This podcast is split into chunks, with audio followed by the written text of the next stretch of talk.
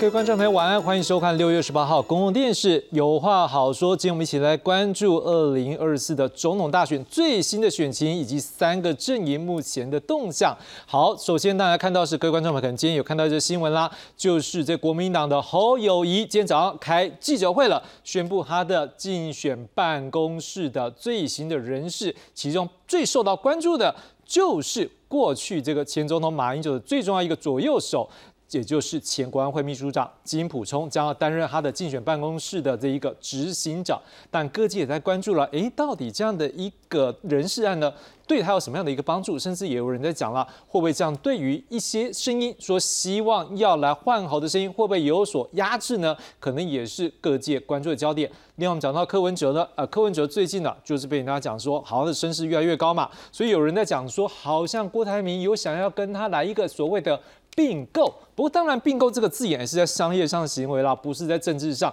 不过柯文哲本身对这件事情不以为然，甚至柯震营也都讲说这是一个假议题，不会看得出来。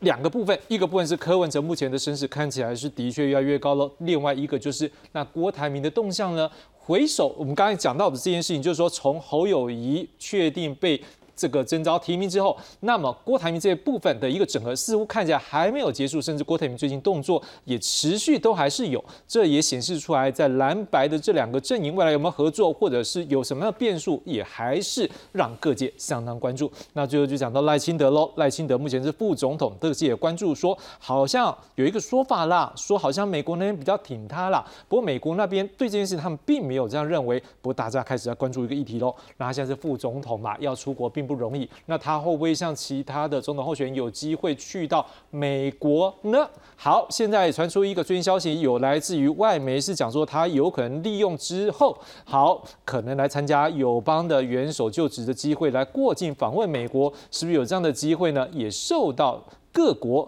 而且当然也对于国内的政治来讲，是不是会带来影响，也备受关注。今天晚上我们邀请专家学者来为我们做相关的解析报道。好，先来介绍今晚来宾，第一位介绍是东海大学政治系教授石友忠石老师。志雄好，各位观众朋友大家好。第二位介绍是文华大学广告系主任牛哲勋牛老师。志雄各位大家好。接下来介绍是资深媒体人康安区康康哥。周望刀。好，接下来介绍是资深媒体人黄阿明。大家晚安，好，谢谢博基。好，各位观众朋友，那今天晚上我们就从最新三个阵营的最新动态来看起。有意，有意，好有意，倒算，倒算。手牵手高呼动算，展现团结气势。国民党总统参选人侯友谊竞选办公室将于七月一日正式对外。二十八日上午公布首波进办重要人士，由前国安会秘书长金普聪出任执行长，负责选举方向。另外，前行政院副院长杜子君将担任国政顾问团召集人，组织召集人为国民党立院党团总召曾明忠，副召集人分别是前立委林鸿池、前台南市议员谢龙介。执行长。负责选取的方向、策略、规划、执行，并统合所有的战力，也是带着这个团队往前走最重要的一个步骤跟方向。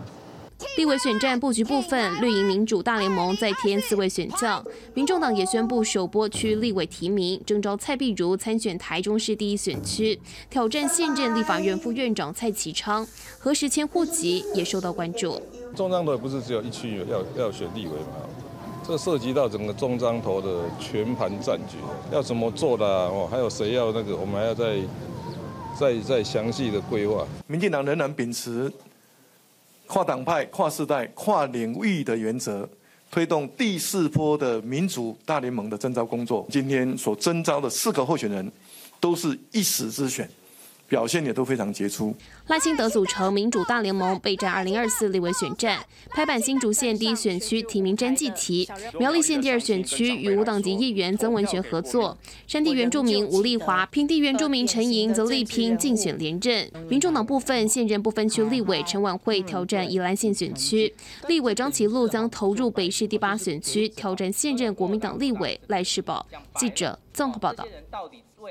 好，为各位先来整理一下这个侯友谊的竞选办公室的人事的布局。来，我们先来看到的是，目前看到的是执行长之金普聪。好，那在组织方面的召集人呢是曾明忠。副召集人是林鸿池跟谢荣介，而国政顾问团的召集人是杜子君，而朱立伦呢会不会来扮演什么样的角色呢？哎，朱立伦说啊，现在还没有讨论到这块啦，哈啊，有人说会不会做竞选总部主委，还是什么荣誉主委或什么样的？他只有讲说，反正资深前辈担任荣誉职都是应该的，这看起来尚未定案。而马英九是不是担任荣誉竞选主委呢？侯友谊说会亲自拜托马英九跟朱立伦在内的蓝营大佬来担任。好，当然了，侯友谊自己也有一些想法啦，他也怎么讲呢？他说他特别拜托了金普充来担任这一次选举办公室的执行长，好，将会负责选举方向、策略规划、执行，而且统合所有战力，会是他这一次选举最重要的领军团队的总领导。OK，带着团队向前走。所以他说把金普充找回来，不是帮助他个人，是要帮助中华民国未来走的和平稳定。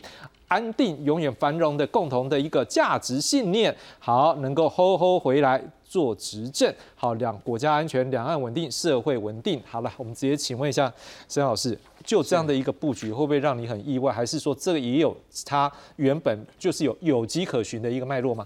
其实我是觉得说，呃，第一时间公布这样的人事案，确实是有它的眼球效应了。嗯，你确实在这个风声出来以前，可能还会让，但今天早上的这个记者会，会让大家有一点点耳目一新的这个感觉。嗯但是其实仔细在看这个里面的这些人选的话，但是又会发现到说，整个国民党又好像又回到了这个二零一二啦，或者说在这段时间的这个这个班师回朝的一个过程哦。所以其实呃，金小刀虽然战功彪炳哈，但基本上来讲，他可能被视为是一个马家军的这个首要的人选。那所以我们会看到说，接下来看到了几个路线的可能性了。到底对于国民党或者说对于这个侯友谊来讲，是不是真的能够加分？虽然在一开始能够吸引到眼球的这个注意力，但是接下来他的那个涟漪开始出来了以后，会不会造成了一些这个负面的这个影响，是有待观察。比如说，那我们后续的来看，对内来说，哦。派系的这个整合，或者是组织票的这个动员，因为一直以来我们知道说，这个呃金辅聪对于国民党的这个地方派系，他从过去在帮助马英九时期的时候，就很希望国民党能够跟地方派系做一些这个保持距离跟一个切割，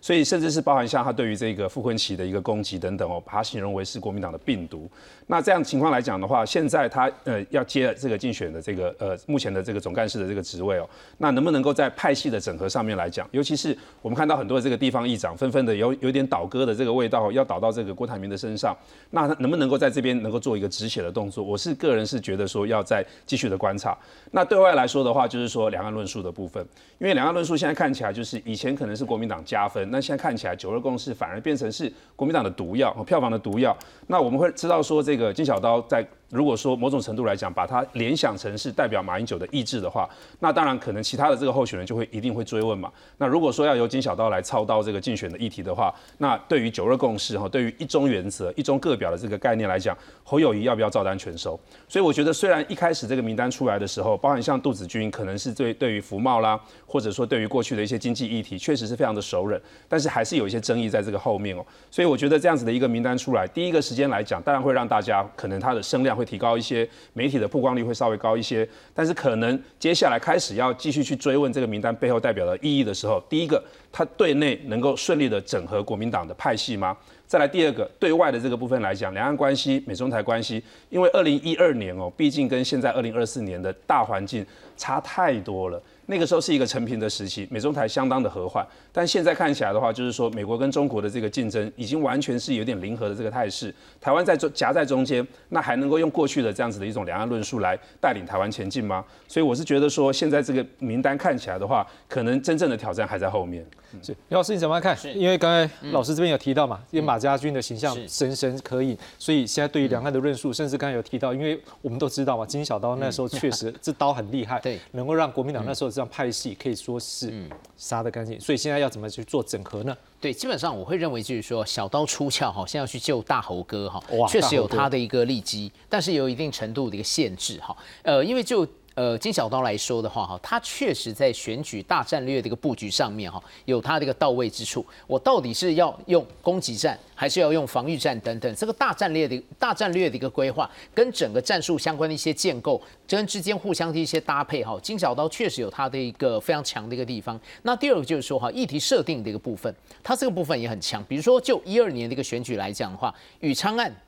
好，基本上哈，他借由宇昌案，就等于是丢给蔡英文一个绊马索。也就是说，蔡英文在选个选举布局的一个铺陈的过程中间，哈，他就会受制于国民党一直抛出的这个宇昌案的一个操作。也就是说，国民党那个时候配合了文宣操作，说蔡英文针对宇昌案，这是第几天不表态，第几天不表态，一系列的一个文宣，哈，他等于是制约了蔡英文他的一个选举步骤的一个进程，哈。那所以在议程设定的一个部分，议题设定的一个部分，我觉得金辅聪确实有他强项的一个地方，哈。那第三个他强的部分是哈，整体的一个政治行销、政治。传播的一个策略规划，特别是竞选广告的一个脉络哈，因为金金辅中哈，他很懂那些广告操作的一些相关的一些逻辑哈，比如说就一二年有几支呃负面攻击的一个广告，但那个又不是纯的人身攻击式的负面广告哈，它是一个具有黑色幽默的一些负面广告，比如说呃国民党在二零一二年最后一支竞选广告哈，它是一个俄罗斯娃娃，它意指就是说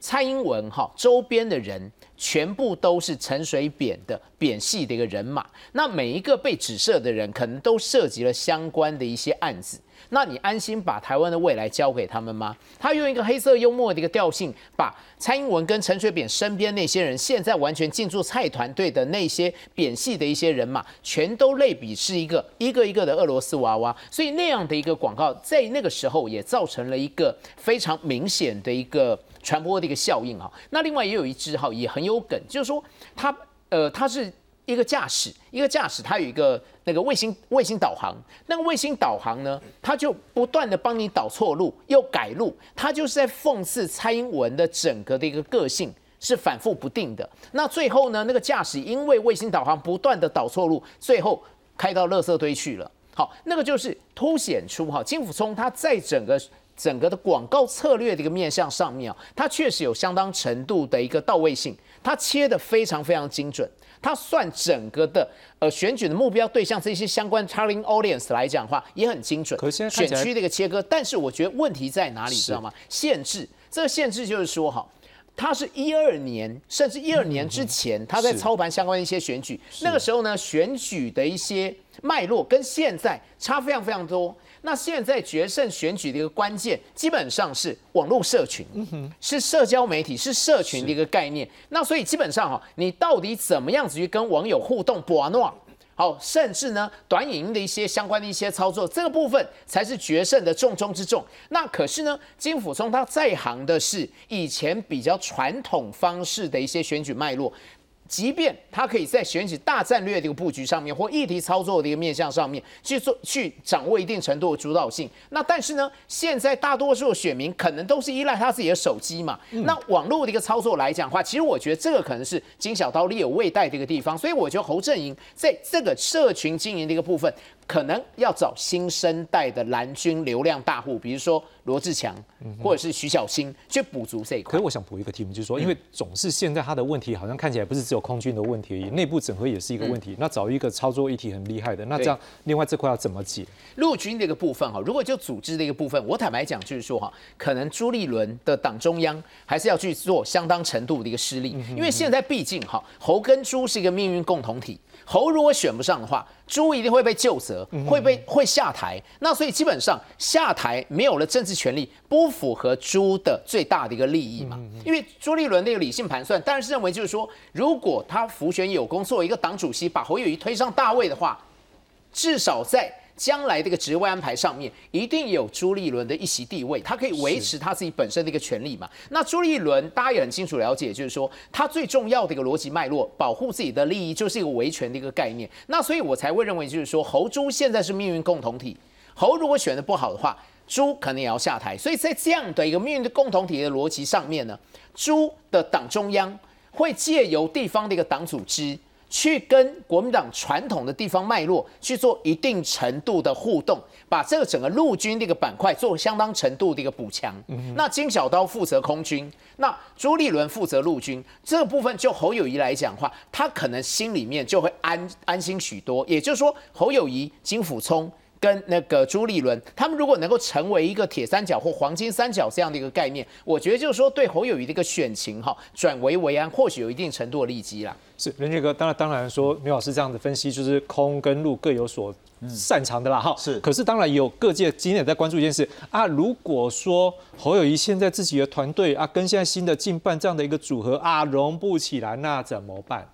我觉得现在在国民党没有融不起来的空间呐，哈，因为毕竟时间越来越急迫，所以今天金普聪这样子的一个一个起手式，我让认为就是说，呃，第一个冲击的一定是党中央现行的体制啊，因为朱立伦其实在今天其实也提到了嘛，过去这一个月的时间里面，确实选战的步调是混乱的。那这个混乱其实来自于是，那这一个月到底选战是谁在做主导？是侯友谊本身，还是朱立伦的党中央？所以我认为接下来大概没有太多切割的空间，也就是说，当今天这这个这个金普聪他说我去接任这个所谓的经办执行长，如果国民党要以胜选为最大的考量的时候，所有的选战策略跟所有未来党的走向，一定是由选办这边来负责任嘛。那党的角色，我认为某种程度他要往后退了。也就是说，我今天以这个胜选来讲，统一考量都在这边，那我还要去跟你协调，说我觉得这样做好不好？你觉得那样好不好？我认为没有那么多脱模的时间。像今天看起来，侯办针对一些议题开始发动他的看法嘛，哈，包含叫今天频道上架的事情，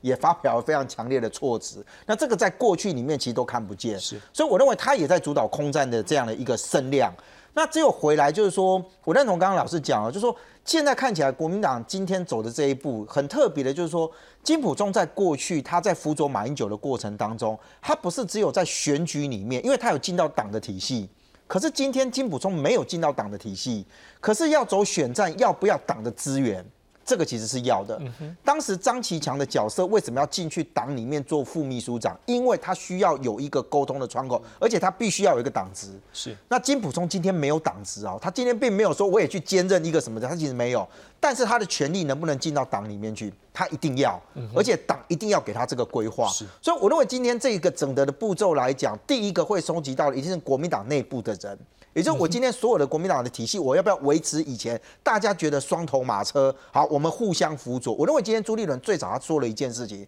那个的策略是失败的，不然今天不会走到今天这个地步。可是第二个就是刚刚来宾有提到，就是说哇，我这一段时间有一些可能议长级的国民党这些人物，你可能保持了一个好，我也是做朋友啊，我也可以跟郭台铭见面。可是被外界解读说郭台铭跟你们见面，其实是郭台铭有别的想法。是你接下来金普聪能不能容许这件事情？更不要讲说小鸡们，你有没有空间再出来讲说，哎呀，我很担忧选举不会赢啊，或干嘛了？你觉得在金普聪的这个操作之下，你你现在质疑侯友谊，等于质疑金普聪啊？他有没有办法容许这件事情？所以你看他现在开始把这些口袋收进来了。郭台铭还有多少的空间能够做游离？柯文哲一定没有，因为他现在已经正式讲嘛，今天国民党专会已经正式讲，你今天只要他，你帮他党站台一样，党内主任，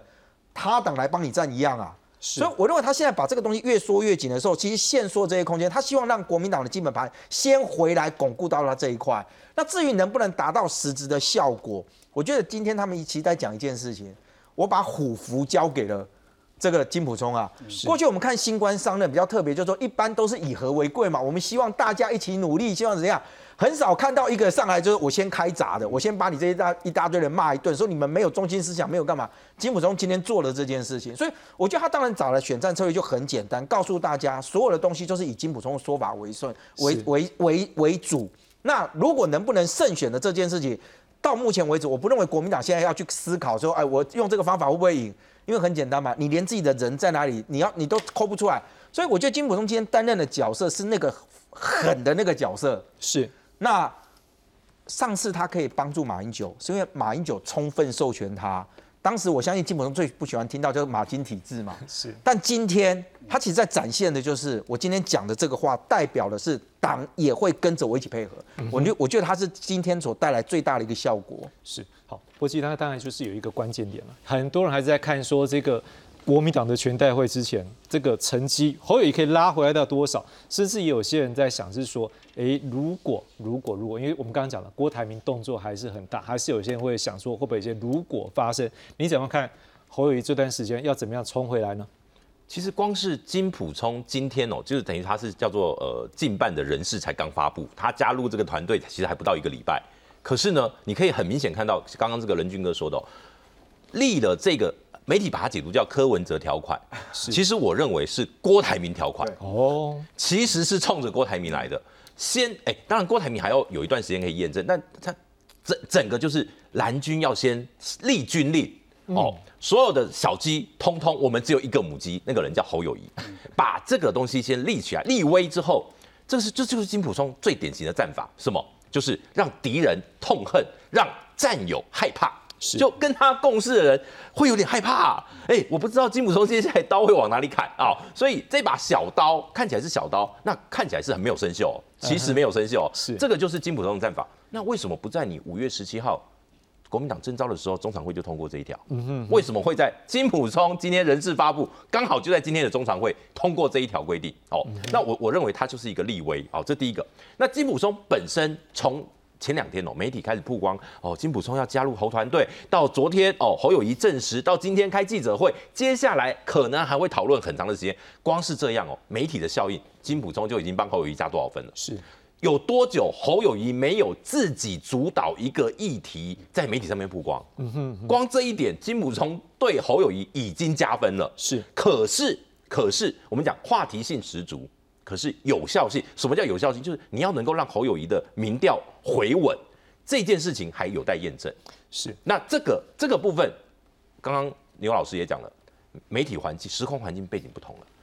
十十一年前那时候，一支广告效应很强，是现在你出一支广告，没有人看了。你要在什么样的平台，你要用什么样的资源？今天金普聪不断强调，球队老板要给资源。嗯哼哼。可是现在的国民党这位球队老板，他讲的是应该是朱立伦呐，现在没有党产啊。是跟当年他在帮马英九辅选的时候，国民党家大业大，完全不可同日而语。现在的金普聪，我认为用一句成语来讲啊，就是巧妇难为无米之炊啦。他很强，很有政治判断能力，很有行销能力，但是现在的国民党不是当年的国民党，现在的侯友谊不是当年的马英九，但是他能够帮侯友谊的部分就是政治判断，还有政策攻防面可以更快速，还有就是凝聚党内的这种凝聚力，可以更快速的立竿见影。当然啦，这国民党目前还是有一个比较大需要去处理，但是侯友宜也讲，他也努力了，但是目前看起来一直没有办法很明确有一个 solution 的，就是那郭台铭的部分要怎么样来做整合，这活动还是很多，而且甚至还传出，哎，是不是要跟白阵营来做一个合作？我们来看这相关的一个内容。来，各位，我们先看到的是风传媒报道，这端午假期期间，郭台铭来走访完南投跟苗栗之后，主动联系了前立法院长王金平。这过程里面，他向王金平强调，他已经决定独立参选，而且据了解，这报道是这样写。据了解，郭台铭坚信，如果他独立参选，一定能够并购柯文哲跟民众党。不过，我们先讲哦，这是媒体报道，是不是真的用这个字眼？可能要等到郭台铭之后自己来证实。好，王金平办公室就发出声明啦。确实有来送礼，但没有谈到选举。好，说要独立参选是子虚乌有。好，王院长没有听到他这样说，所以是子虚乌有。好，来，我们来看到那柯文哲呢也被扯到嘛，对不对？柯文哲就笑了，他说啊，吓到了，一听就吓到了，对不对？政党上面的合作用并购来形容，这真的就吓到了，因为政治有世俗的一面，也有理想的一面嘛，对不对？所以商场你用钱来算可以啦，但政治上面不是啦。好，那至于郭台铭会不会参选呢？柯文哲是认为说，郭要先解释现在要做的事情啊。你以前话说太满了嘛，你不是说初选没有过就要支持侯友谊吗？你现在怎么样转弯？所以大家就在问一句啊，有没有可能郭跟你变成郭柯配？好，柯则说现在不可能担任郭台铭的副手啦。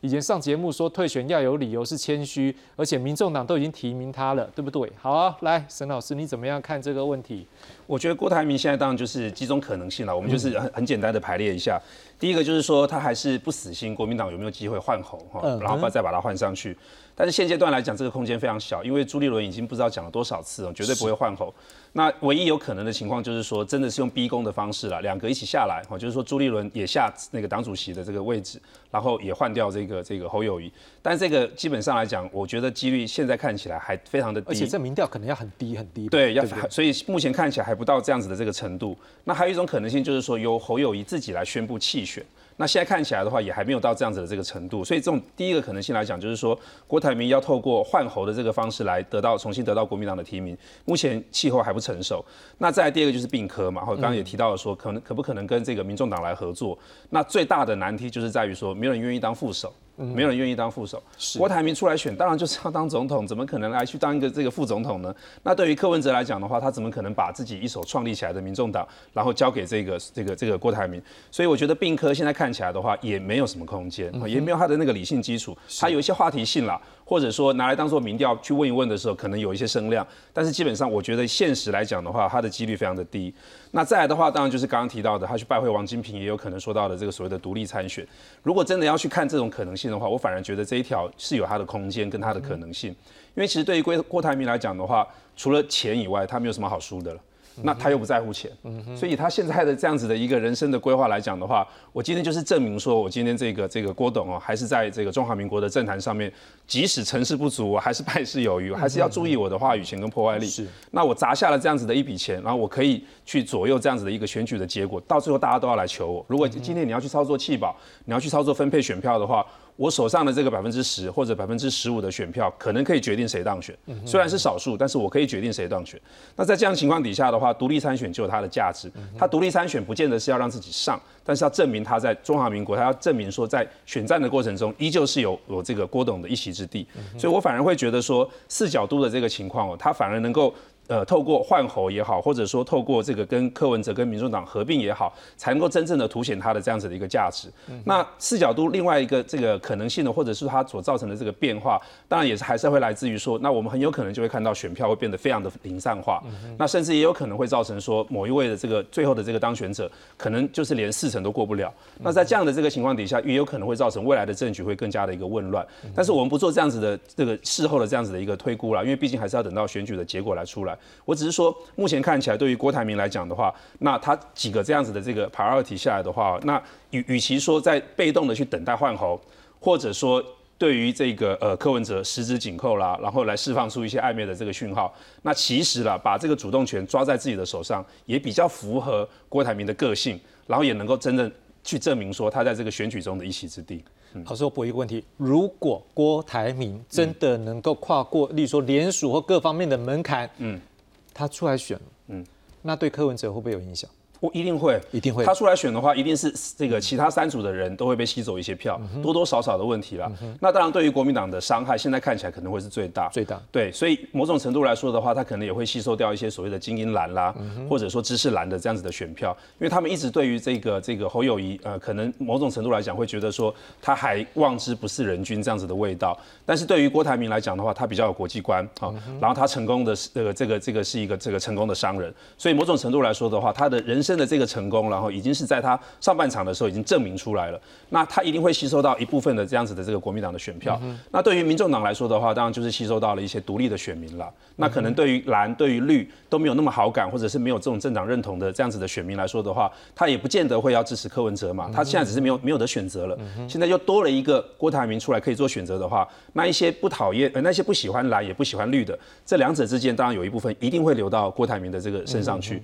所以我是觉得说，呃，基本上来讲，它可能会对于蓝跟白会各吸收一些，对于力的伤害也会有，但是可能那个成分会比较少一些。是，廖老师，那你觉得呢？郭台铭独立参选的空间真的有那么大吗？对，我会觉得就是说哈，郭台铭独立参选的可能性哈，其实是不能排除的。因为第一个来讲的话，就是说哈，郭台铭的办公室哈，竞选的一个办公室还持续在做运作。那第二个来讲的话，就是说哈，他其实。还是不断的会抛出一些相关的一些议题，比如说他就跟呃柯文哲，然后去金门抬轿啊，或者是十指紧扣啊等等，好这些相关的议题操作，在让他在网络上面会有相当程度的一个声量哈。这部分来讲的话，你都会发现到就是说郭台铭对于参选哈还是有相当程度的一种企图心哈。但就是说哈，我会认为就是说，呃郭台铭如果真的要独立参选的话，可能会有一些盲点或限制。好，第一个盲点或限制就是说哈，他原来哈针对侯友谊的一个。出现在五月十七号的时候，他在社群上面哈已经有说他愿意支持侯友谊，那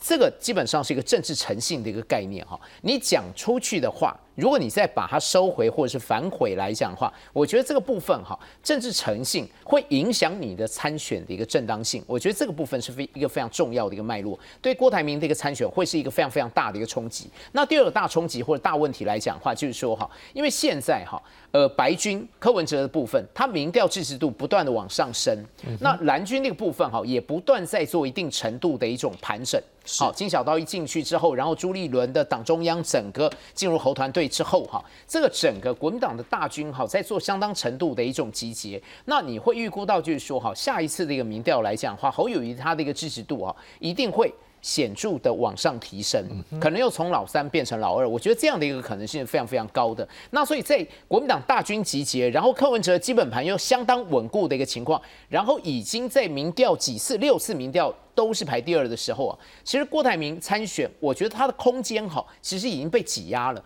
那但就是说他为什么要参选？其实我觉得他还是有一些政治上的一些考虑或政治上的一些盘算哈。第一个来讲话，他当然是希望某种程度的去牵制蓝跟白。好，他希望以他的一个实力，还是有可能会导致国民党有换候的一个空间。这部分当然是郭台铭他自己本身的一些相关的一些盘算。只要换候的话，我又在不断从事竞选相关的一些动作，那我顺势接上，这个是他可能理性的一个盘算。哈，那第二个来讲话。他也在某种程度步步进逼柯文哲的白军呢。那可是呢，柯文哲现在支持度又很稳当。那在这样的一个情况之下来讲的话，你郭台铭到底能够从蓝绿白吸收多少的一个票源？我觉得这部分是有悬念的。所以我才认为，就是说郭台铭的一个参选，如果他坚持参选来讲的话，到最后可能会有进退失据的可能性。任俊哥，当然要独立参选，我们知道有一个关键很重要。要过联署门槛，嗯，加困难呢？你觉得郭台铭有办法突破这一关吗？大家回想一下，当年宋楚瑜哦，宋楚瑜第一次要独立参选的时候，大家万人响应，最后一人到场。那个艺人到场叫傅昆奇，要办的那个联署书过去嘛？是，所以但联署这些，我不认为说对郭台铭来讲真的非常难度很大了，因为有人讲说啊，你红海这个勇兵千万嘛啊，也没到千万了，反正很多人啊，你先发动一下，那如果有这个挺郭的议长啊或者什么，大家一起帮忙动员，那。有可能会成功，所以我不敢讲说他完全没有机会。但我所以为什么一开始提到说金普充这一次的这个事件，为什么完全站成波基讲，就是说他其实对到就郭台铭嘛。你今天大家这些有办法，你去帮他动动看，你只要让我知道，你看我怎么对付你。我我认为他今天立威的是在这件事情，他今天定军威，为什么先拿小鸡开刀？他不是只针对那些参选立委的小鸡啦，他连地方派系的老母鸡他都一起喊了。所以我觉得对于郭台铭来讲，我认为他当然有他的想法，有他的想法，不然他不用搞这么多事嘛。他不是只跟议长见面啊，他喊话 A I T 呀，我们有本事大家一起到金门，我用一个中华民国国民的身份来跟你谈谈两岸关系啊。那刚刚老师讲啊，如果你今天要谈两岸，当时金普聪的那个两岸论述，他提两岸和平协议，今天如果他再搬出来，你。侯友谊买不买单，那个都会被检验嘛，所以我们回到郭台铭的身上，就是说，当郭台铭今天还在做这件事情，我认为他最大的底气还是来自于国民党啊。就他当然希望国民党这一些人可以跟他保持一个比较亲密的互动。那现在只有回到一个，就是说，当今天党告诉你说我要开始立威了，当侯办告诉你说我今天没有容许这个空间的时候，郭台铭有多少的底气说好，我今天决定独立参选？挂国民党党籍的这些人，你跟着我登高一呼，我今天大旗一挥，所有人改成郭家军，嗯哼，会不会万人响应？到最后一人到场，我觉得郭台铭他也必须要去思考，所以他今天又喊出来另外一个，我我只是觉得他的并购这两个字用的很不好啦。嗯，当年亲民党大家如果还记得，宋楚瑜曾经讨论过说，亲民党接班的这个事情是不是要讨论一就是跟柯文哲合作嘛？柯文哲当时拒绝。我用一个最现实的概念。可能对郭台铭来讲叫做并购嘛，所以他可以讲说，哎，我并购了柯文哲，我并购了民众党。你换个角度，当人家来问民众党的时候，问柯文哲的时候，你开挖这，你提挖这钱把民众党卖掉，你花了多少钱？你拿到多少钱把民众党卖掉？因为很简单，并购就是这样嘛，就是我买你卖嘛。你觉得他有没有办法承受这件事？就柯文哲一定要赶快回来讲说，他不认为。他说政治其实是有理想的，但是那个叫做商业用词。但如果你把商业用词拿到政治的这件事情上面，它的反效果会非常非常大啦。国际还有一件事情也很明显，哎，我们看一下，他是去找谁？郭台铭找谁？王金平呢？哎，我们刚刚不是还在讲，是说在国民党部分，这侯友谊还没有办法让王金平正式来担任怎么样？只要只有说要帮他重做这个后委员会。好，那当然这就是很好玩的事情，就是哎，他这样一直在跟国民党这样子的状况下，可是一边又放话说，哎，并购。我们不知道这是不是一个放话，还是说就是反正就是媒体报道。你觉得他到底是比较想要跟白这边合，还是在蓝这边有一个角色？呃，郭台铭他有一个。先天不利的因素，叫做五一七紧箍咒。五一七是什么？就是他被，就是侯友谊被征召的那一天，他发了一篇文章。哦，他说我全力支持侯市长胜选。那这样要谁来帮他解开这个紧箍咒？你这个政治诚信，你的亏底已经放在那边了。当不管你用哪一条途径哦，除非今天是国民党允许你。嗯哼，我说允许那条路径叫什么？把侯友谊换下来，换你当哦，所以你的意思是说，解开这紧箍咒，只剩这条路就对了。就对郭台铭唯一有正当性的是这条路，所以你觉得他是想往这边走？所以他现在的架构都还在国民党的架构啊，包括跟他接触的这些地方派系，包括呃这个王金平先生也好，我觉得他目前哦，很多人不断讲哦，不排除独立参选，都说都是讲的没，他没有说他选定了，他都是不断的透过一些讯息管道哦，告诉你说我要做什么。但这个这些讯息哦，跟我大概半个月前听到郭台铭身边的人说要做的已经不一样了。也就是说，郭台铭先生其实他是一直在，也许在犹疑，也许在呃思考他到底能怎么做。但不不离一件事情啦，郭台铭他是生意人，没有把握的事情他不会做。嗯哼。要二十八万连署书，对他来说，老实说，真的不难呐。是，因为你知道，连绿营的很多朋友都说，哎，如果郭台铭要选，我们一定去帮忙。为什么？因为赖清德一定获利哦。所以这个郭台铭如果要连署，我认为他都都会成功。但问题来了，他连署独立参选会当选吗？嗯，好，这才是现在郭台铭团队真的在考虑的问题。所以目前我认为，在七月二十三号，也就是国民党正式提名侯友谊之前，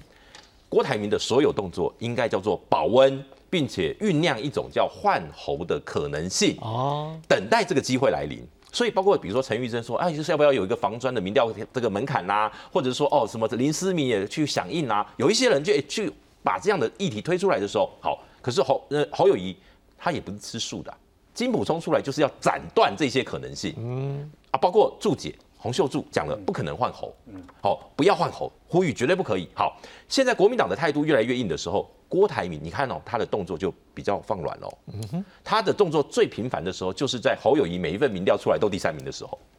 结果这一个礼拜看起来，郭台铭先生的声音，除了这种所谓的媒体的这种所谓呃放话的这种管道以外，目前看不出来有他具体的行动。但是郭台铭未来影响这场选举。还是洞见观瞻，所以他接下来我觉得还是要密切关注，因为他郭台铭最大的政治的特色特性啊，我讲说他在政坛的最大特性就是没有特色，嗯哼，就是随时可能改变他的意向，是那这个这个可能变成他的扣分，因为这样的犹疑哦久了，可能连原本对你有期待的人都会离你而去。是，徐老师，我们回头也要来看一个人，就是柯文哲，嗯，因为对于很整个政坛讲，我相信就是说。从一个第三的一个小政党，他现在他的支持率像是超过了第一大的在野党。若以立法院席次来看，这样的一个变化，可能很多人都没有办法去想到。您怎么样来看说柯文哲现在这一波他的策略，怎么样来维持他的第二，甚至他想办法去要超前到第一呢？其实基本上柯文哲想的当然就是说先守住第二了，然后去操作蓝白河来用弃保的这个可能性，也就是复制二零二二年的这个新竹市的模式哦。那这是他唯一胜选的一个机会。所以某种程度来讲，他也知道说，民众党现在呃在选总统的这个议题上来讲，空战由他自己来操刀的话是绰绰有余。但是以组织战或者是以陆战来讲的话，如果没有办法真的做到蓝白河的话，是达不到这一步的。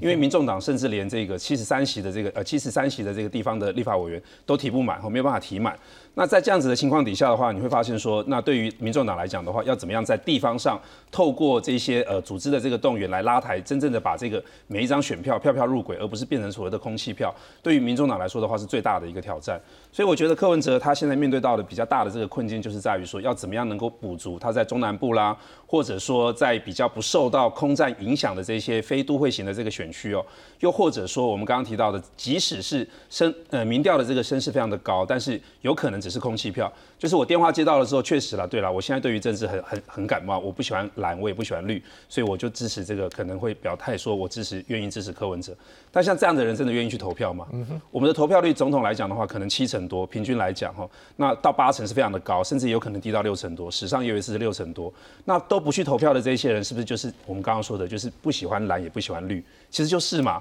那这些人可能电话接起来说啊，柯文哲，柯文哲，他不去投票，我宁愿今天投票的时候我去看电影，我宁愿去游山玩水，我也不要浪费时间去投票。所以柯文哲的这个声势会不会变成空气票？在没有组织动员的情况下，没有在地方上由下而上的动员的情况下，他光是操作空战，光是一种由上而下的，他可以维持住他的热度，他可以维持住他的声势，但是不见得可以做到票票入轨。嗯，是。但刘老师，我们也看到一个点，柯文哲最近，嗯。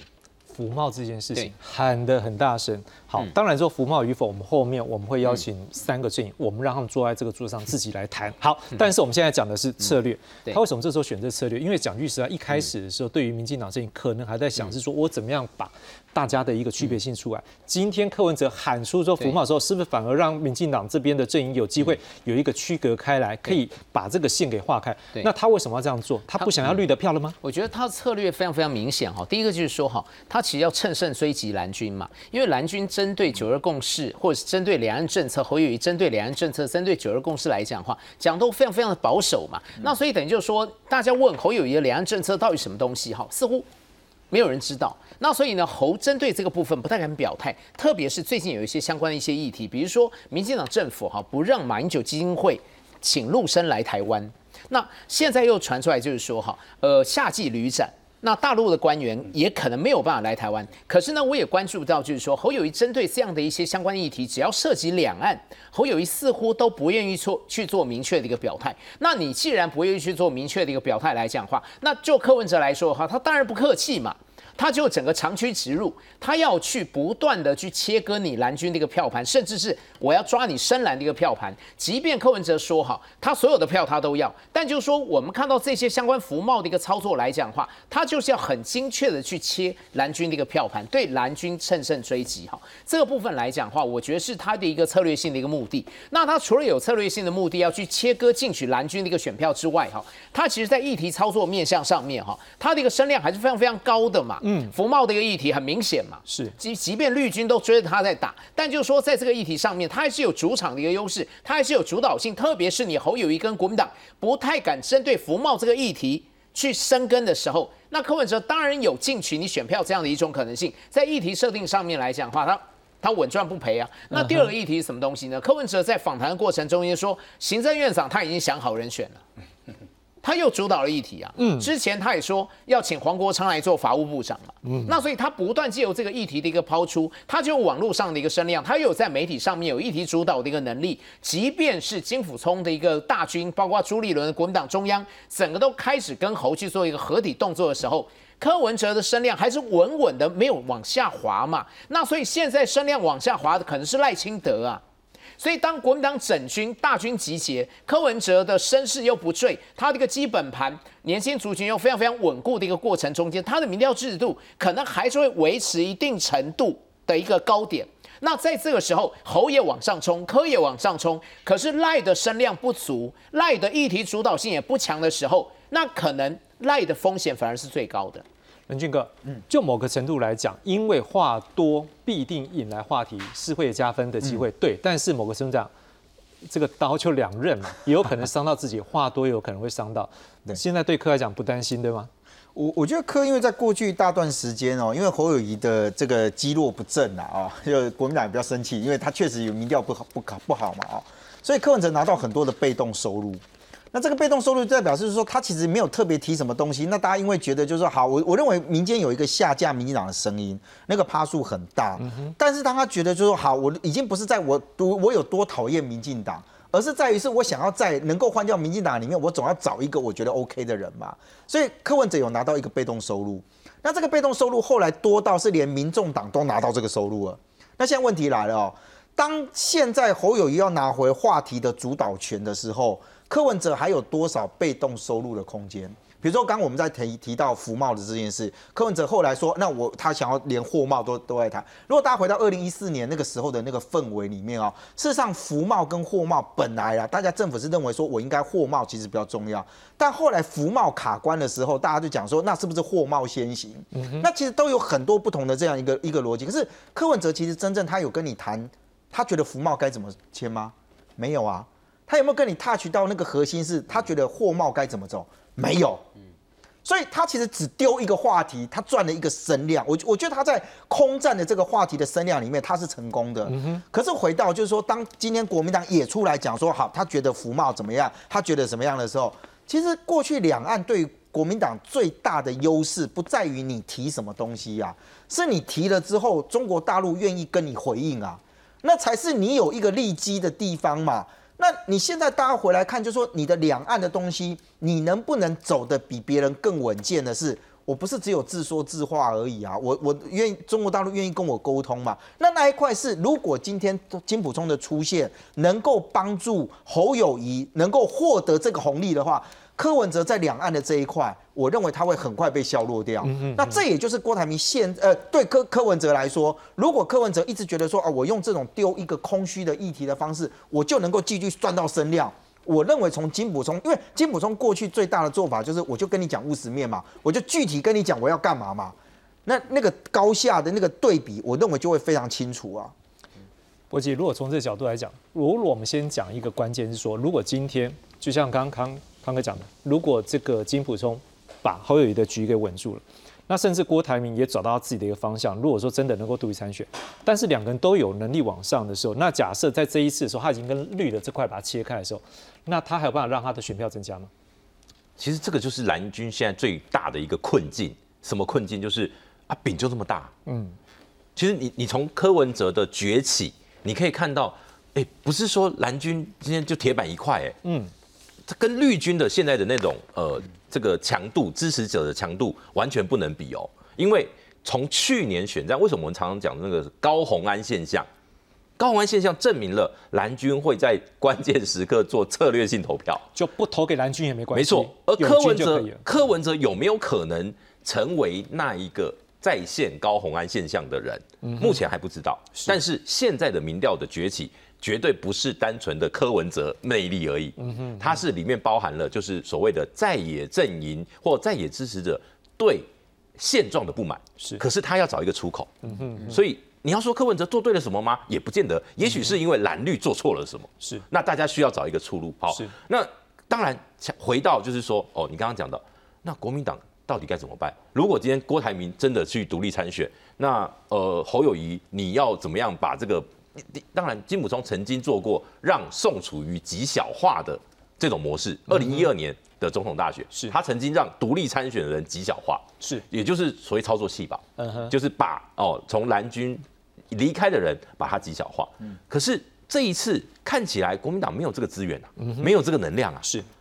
如果你碰到了，到时候是郭台铭大于你，而是你被牺牲的时候，是，那对国民党可能是灭党。是，所以到时候并购的郭郭董可能到时候不是并购民众党，是并购你国民党了，那就难看了。所以我说，现在当然有很多的可能性还没有，还还都还没断绝，因为九月份才是这个公民联署的期限。是，所以郭台铭先生还有一段时间可以考虑他到底要不要做这件这个决定。那国民党也还有时间去沟通，是不是能够跟郭台铭和解？那民众党也还有时时间哦，去证明柯文哲是有可能复制高红安现象。是好，讲完蓝白了，最后我们来看绿营的部分。来，这两天有一个最新的消息传出，哎，我们之前就有讲过嘛，这赖副总统他身为这总统候选人身份，但是有副总统身份，看起来不太容易去美国访问呐。现在传出好像有外国媒体说无机会哦。来，我们来看一下。好，这个《华尔街日报》中文网是引述知情人士报道，赖清德有可能在今年呢。八月，因为巴拉圭新总统贝尼亚的就职典礼的时候呢，他有可能利用这机会来过境，顺便来访问美国。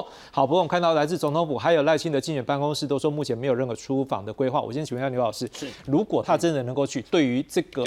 就这外交嘛，这是总统大选嘛，这样子是不是来讲美国的这个访问是有加分呢？对，当然会就会有加分哈，会有明显的一个加分，因为毕竟来讲的话就是说哈，他作为一个副总统，但就是说哈。一般我们认为赖清德的国际观哈跟两岸观是相对弱的，那所以这个部分来讲的话，他一定要借由美国的一个拜访去弥补他自己本身的一个弱势，这个部分在选战上面是非常非常必要而且重要的。好，那第二个来讲的话，就是说我们现在会发现到，就是新闻媒体的一个聚焦哈，似乎都切在侯友谊的一个团队组建上面，或者是呢我刚刚讲的柯文哲的一个议题操作上面，那所以赖清德的相关的一些新闻似乎。被做某种程度的一个挤压，好，即便他之前抛出了一些相关教育的一个政策，但教育的一个政策哈，蓝白又一起猛轰，那所以这个部分来讲的话，也就是说赖清德的一个议题的一个主导的一个能量哈，其实我觉得有一定程度的一个衰弱。那如果今天能够借由赴美的一个访问，去进行整个议题设定，把焦点放在他身上，去凸显出好赖副总统他是有一个国际观的，这个对他部分当然有利。那第三个有利的点在于就是说哈，其实美国跟赖清德之间是没。没有比较广泛的一个信赖关系的，因为毕竟赖清德把自己的底线讲得太清楚了。他说他就是一个务实的台独工作者。那就美国的一个利益来讲的话，他希望两岸有点紧张，但是又不至于打起来，因为打起来的话会违背美国的利益，美国会可能会被动到牵扯到这个他不愿意涉入的一个局在里面嘛。那所以等于就是说，如果赖清德的底线表得太明的话，他是一个务实的台独工作者，那。一举手一投足，可能都会被放大检视。那如果对岸有相当程度的一个误解来讲的话，这个风险就会非常非常的高。那所以针对这个部分来讲的话，其实如果赖清德能够到美国去跟美国进行绵密的一个沟通，对美国的一个疑虑的一个消除，或者是也是一个机会。林俊哥怎么看？现在赖的这个策略大概是怎么样？我我觉得赖清德在从他最近这一年多的消息，他一直在放的是他的国际关系。没有外界那么的担忧，嗯，因为赖清德其实很麻烦，就他当时其实那时候要接什么传言说什么接什么总统府秘书长，那时候其实外界就一直在，我想那时候我们大家一直在立法院跑新闻的时候，那很多人就在讲说，赖清德其实最大的问题是很多人担忧他在国际视野这件事情上是比较弱的，所以一度是讲说啊，他先到府里面去啊，先把那个关系们培养好，所以你可以看到后来在包含到日本去的时候，他强调什么？我是私人情谊。我不是什么什么什么跟大家一样，所以我可以进到家里面，我是跟他家人是朋友。我认为他要强调的是这一个。那你说跟美国，我认为当然赖清德也希望再去拉近这件事。事实上，他跟美国之前二零二二年的时候，洪都拉斯他已经跟贺锦丽见过面了，那也都做过很大的文章。现在为什么还要再强调，就是说他也要要到美国去过？你真正主角不是如果他去参加，应该是巴拉圭那个总统吧？怎么会搞到就是大家把 focus 放在美国这件事情上？所以我认为赖清德现在的宣传的策略，主要就是要告诉大家讲说，OK，我在国际关系的这件上，我没有大家过去认为那个弱项，他已经走出一个属于赖清德式的外交。我觉得这才是他现在所要行述的一个概念。是，不人就跟我们一直都是好像像我们自己出去出访的时候，感觉上是过境的时候新闻。展现比较重要，对，这可能对八规军总委就是对我们自己承认才是主角，我们自己说出访的媒体之一都这样。好，那过去就如果延续这样的一个角度的话，我们还记得一件事，柯文哲这次去日本的时候，跟我们的大使谈得很开心。不要忘记一件事情哦，他如果这次能够过境美国的时候，可能有一个人可以可以帮他加分，那就是小美琴。呃，对，没有错。其实到时候大家的焦点哦，其实反而不见得是放在所谓的那个巴拉圭总统的就职，绝对不会，应该是还是美国关系了。就像就像刚刚提到贺锦丽那一次哦，就是说是在洪都拉斯总统的就职 哦，结果你人家这焦点是放在你赖清德跟贺锦丽的互动一样哦。这这次如果是八月这个赖清德能够顺利成型哦，呃，我相信啦，如果按照民进党的传统，一定是帮他铺排好。那包括哦。去程在美国待几天，回程在美国会待多久？那哪一天哦？比如肖美琴带着他一起到 A I T 总部去拜会 A I T 的主席等等等等都有可能。远眺 D C 也有可能跟一些这个国会议员去做互动等等的，我觉得都都非常有可能哦。但所以关键不是他要不要过境，是过境的时候会见到谁。是。那再来就是，既然肖美琴在美国的这个整个行程一定是全程全陪。对，焦点就会放在副手是不是小美琴？嗯哼，那这个刚好那个时间点又是在八月，哎，其实八月九月那个时候，大概就是所谓各个阵的阵营哦，就在讨论副手人选的时候，所以对赖清德来讲，这个议题对他一定就是我讲，他现在不急着摊牌，因为尤其他因为是有现任副总统的角色，现任副总统角色，你现在急于透过外媒或什么样的把这个讯息炒热，反而会制造中国的阻力。嗯，对，所以我说中国的这个因素，他们必须要考量在里面，等到一切成熟。包括美方什么要建的层级什么，全部安排好，马上出发前立刻公布都还来得及，因为去这个就职典礼是邦交国嘛。是啊，对啊，这个没什么好说的，这个都是惯例。那他过境美国，这也都是我们都有都有惯例了。连蔡英文总统今年都已经过境过了，那有什么好去阻挡或是怎么样的？所以，但是里面有一些外交的 mega 还是得要注意。嗯是，我想请问一下老师，嗯，如果说了他真的去美国的时候，邵老师你怎么样看？说美国的一个认同加分，真的能够对他现在也想要突破那个四成的一个天花板是有帮助吗？还是说？有什么样的角度去证明？就是说他比较沉稳执政啊，或什么？是从什么样角度？因为他去的总是他一定会想嘛，怎么样来突破他那四层天花板？你觉得他如果真的要去美国，他可能会怎么样的角度来思考这个行程？基本上赖幸德当然不会不想去了。嗯，那我相信今天这个不管是他的办公室放出来的讯息，或者是总统府放出来的这个讯息，一切都还是说，呃，目前还没有这样子的规划，或者说如果真的安排好了，一定会跟大家做说明。所以这个意思就是说，还没有完全的确定他的行程。他当然想去，但刚刚几个讲到重点，就是在于说，如果他今天去，然后他被公开的这个场合不多。或者说见到的人，因为过去的那个新闻的话题，能够见到麦卡锡跟蔡英文的这样子的一个蔡麦会，已经几乎就是一个顶峰了。他没有办法再创造一个更高的这个话题性的话，其实不见得是加分啦。所以他们现在在规划的是在于说，如果赖清德他现在看起来他的优势是在于能够在国际局势上面做一个加分，但这个部分来说的话，其实不是因为是赖清德，而是因为大的格局跟大的环境，是因为台湾的重要性现在因为俄乌战争，然后因为这个中共想要入侵台湾。是因为这样子的环境，所以使得说台湾的国际的能见度被提高，并不是因为赖清德哈。所以某种程度来讲的话，如果他没有办法因为个人的前往，然后拉抬整个选举或者是他个人的这个声势的话，他不如不要去。所以如果说今天呃去不是问题，但是去了能不能加分，这个才是现在办公室要考量的一个重点。那我觉得刚刚也提到几个关键的点，是在于说赖幸德于公于私哦，他现在都碰到了几个比较大的这个障碍。于私的部分就是说他个人的人设。太过于沉稳，哈，然后太过于就是讲话就是非常的平顺，然后也也不太有煽动群众的这样子的一个魅力。跟这几个人相较之下，哈，他跟这个尤其是跟柯文哲相较之下，哈，那于公的这个部分的话，他是现任的副总统，是，他是民进党的党主席，所以他也不太能够有这个空间说错话、做错事。所以我们会看到说，刚刚这个牛主任也提到，他在很多议题设定上面来讲，没有办法达到他的预期的这个效果，包含了说军工教要加百分之四。包含了说私校的学生这个学费补助百分之五十，这是很具体的政策哎，这个比我们看到选举的一些空话来讲都再具体，连数字都有，直接兑现的。对，连数字都有，而且马上那个政府就讲说这个预算都已经排进去，明年马上就兑现了。对，所以在这样的这个情况底下，我们看到说这些新闻它发酵多少，三天就不见了，嗯，三天就不见了，比不上一个 Me Too 哦，比不上这些性骚扰这些东西，所以某种程度来讲，他甚至于说他去。弥补他那个弱项的这个话题也没有，比如说他说我其实是反中共不反中国，像这样子的一个照理说应该是蛮劲爆的一个话题，三天就没有了。可是太沉稳的值，对不对？对，所以我觉得这个是在于说赖清德他个人的这个个人的形象，还有说他现在在副总统的这个职位上面所造成的一个限制。所以如果说他真的要突破，透过外交、透过访美来给自己一个加分的话。空间当然是有，但是现在看起来可能不见得有百分百的把握。如果没有办法再创造出比蔡英文总统更高的话题的话。